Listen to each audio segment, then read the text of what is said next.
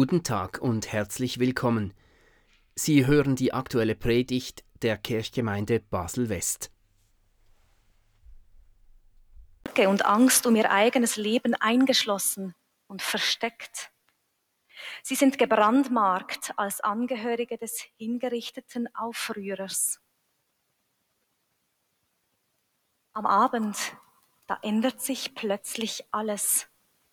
In jenem Augenblick, als den Jüngern Jesus begegnet, er in ihrer Mitte erscheint.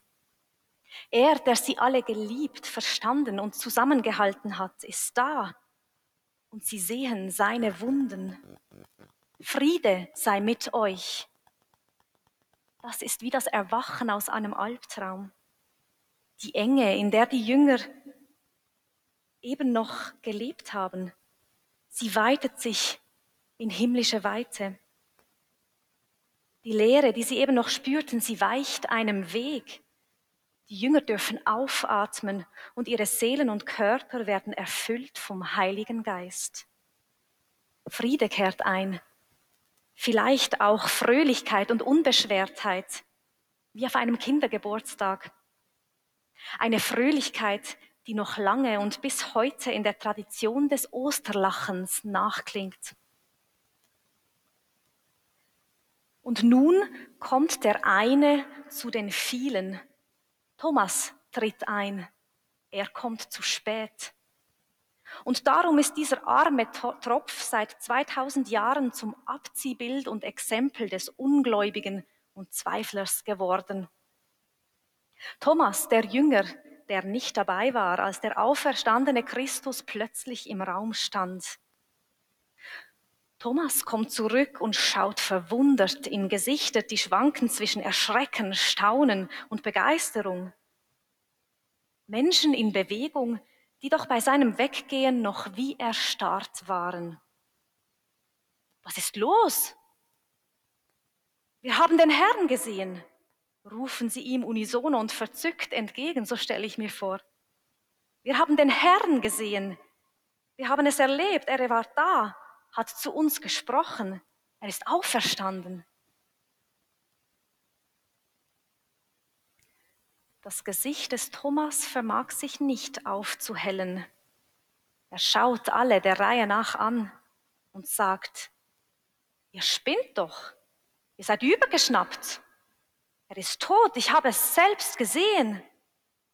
Kaum bin ich ein paar Augenblicke außer Haus, habt ihr schon Halluzinationen, ja Wahnvorstellungen. So sehr wünscht ihr euch, dass das Schlimme doch nicht wahr sein darf. Jesus hier gewesen, der gekreuzigte auferstanden. Nein, sowas könnt ihr mir nicht erzählen. Thomas ist fassungslos angesichts der Fröhlichkeit. So stelle ich mir vor, er fühlt sich ausgeschlossen, abgesondert von den anderen und ihrer kollektiven Erfahrung. Verrückt scheinen sie ihm, der noch so ganz in seinem Schmerz gefangen ist. Thomas provoziert wahrscheinlich schon die Jünger damals und viele Fromme bis in die heutigen Tage, wenn er in diesem Moment nicht einfach glaubt, sondern Bedingungen stellt. Wenn ich nicht, wenn ich nicht in seinen Händen die Nägelmale sehe und meinen Finger in die Nägelmale lege und meine Hand in seine Seite lege, kann ich es nicht glauben. Damit geht Thomas weiter als alle. Nicht nur hören und sehen will er den Herrn, wenn er der Auferstanden sein sollte. Nein, er will mehr. Er will ihn berühren. Vielleicht kann uns Thomas mit diesem Verlangen gerade heute besonders nahe sein. Zumindest all denen, die sich ausgeschlossen und eingeschlossen fühlen. Eingeschlossen in ihren Häusern und Zimmern, allein mit den Fragen, Ängsten und Unsicherheiten. Ausgeschlossen von der körperlichen Nähe zu anderen. Wie viele Menschen sehnen sich danach, in Berührung miteinander zu kommen? Wie viele möchten einander in die Arme nehmen können und einander auch körperlich spüren? Es ist etwas elementar Menschliches, auf das wir momentan um unser aller Gesundheit willen verzichten. den Hautkontakt. Durch unsere Haut sind wir mit der Umwelt in Berührung, spüren Sonne, Wind, Wärme und Kälte. Über die Haut geht der erste Kontakt mit der Mutter bei der Geburt. Und wer würde sich nicht wünschen, auch beim Hinausgehen aus dieser Welt noch einmal eine Hand zu spüren, die Trost und Frieden schenkt? Ja, was über die Haut geht, das geht auch unter die Haut. Es wundert nicht, dass der Jünger Thomas sagt, wenn ich nichts spüre, kann ich nicht glauben. Die Sehnsucht nach etwas Greifbarem, Erfahrbarem im Glauben ist es, die Thomas hier und nach ihm viele Menschen bis heute antreibt.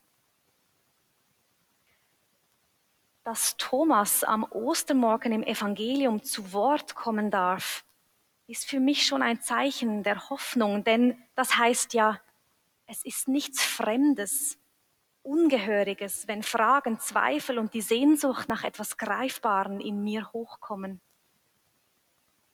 Ja, wenn ich jemanden von Herzen gut verstehen kann, dann ist es eben dieser Thomas.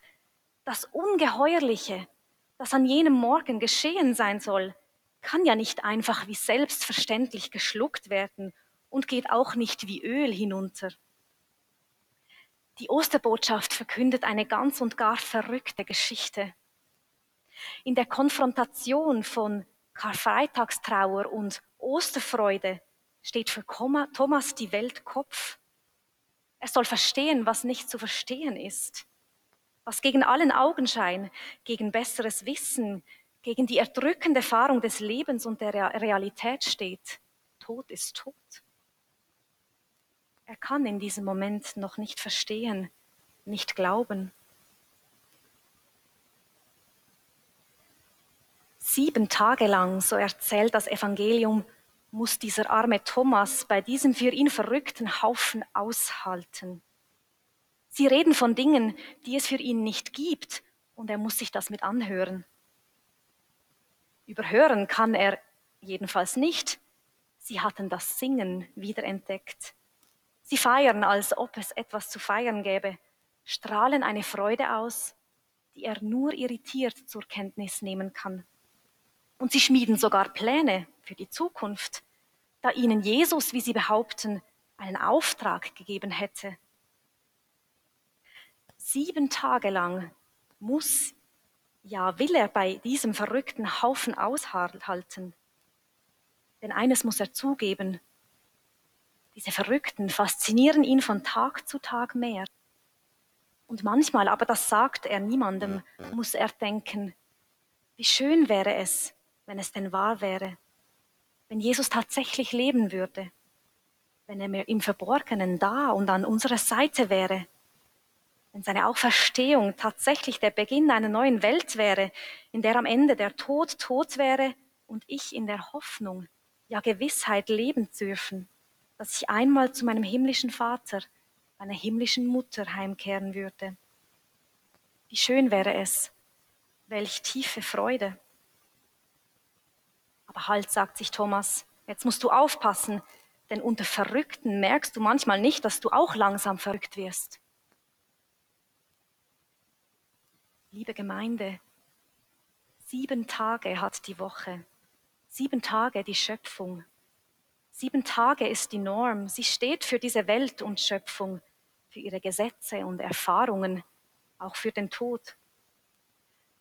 Das Evangelium erzählt, nach acht Tagen sind die Jünger wieder beisammen und bei ihnen diesmal auch Thomas.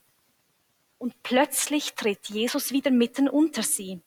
Am achten Tag, am Verrückten, an jenem Tag jenseits der sieben Tage, mit dem Gott seine Welt zu bauen begonnen hatte, tritt Jesus vor Thomas. Er kommt zu ihm, zu ihm ganz speziell, der sich ausgeschlossen fühlt, alleine auf seinem Weg, seinem Glaubensweg unterwegs ist, eingeschlossen von seinen Fragen, Ängsten und Zweifeln. Jesus tritt zu Thomas und nimmt seine Worte auf, die er in der Entrüstung über die Auferstehungsnachricht ausgestoßen hatte. Wenn ich nicht in seinen Händen die Nägelmale sehe und meinen Finger in die Nägelmale lege und meine Hand in seine Seite lege, kann ich es nicht glauben. Und Jesus sagt, Thomas, hier bin ich. Nun gib mir deinen Finger, dass ich ihn selber in meine Narbe lege, damit du spürst und mit deinen eigenen Händen greifen und so begreifen kannst, dass ich lebe. Friede sei mit dir, Thomas. Nicht der verrufene Zweifler bist du vor meinen Augen, sondern der geliebte Thomas, der zu mir gehört und doch so schwer glauben kann das Unglaubliche. Ich lebe und ihr sollt auch leben. Geh, Thomas, mit dieser verrückten Botschaft hinaus in die Welt und gib den Menschen diese Hoffnung, diesen Glauben. Und viele werden mich erleben werden meine Nähe spüren, werden mich suchen und finden und froh werden und eine tiefe Freude bei sich haben, die niemand von ihnen nehmen kann. Friede sei mit dir, Thomas. Ich habe dich erwählt, gerade dich, damit du denen, die nach dir einen gewundenen Glaubensweg gehen, ein liebevoller Zeuge und ein geduldiger und langmütiger Verkündiger zu sein lernst. Amen.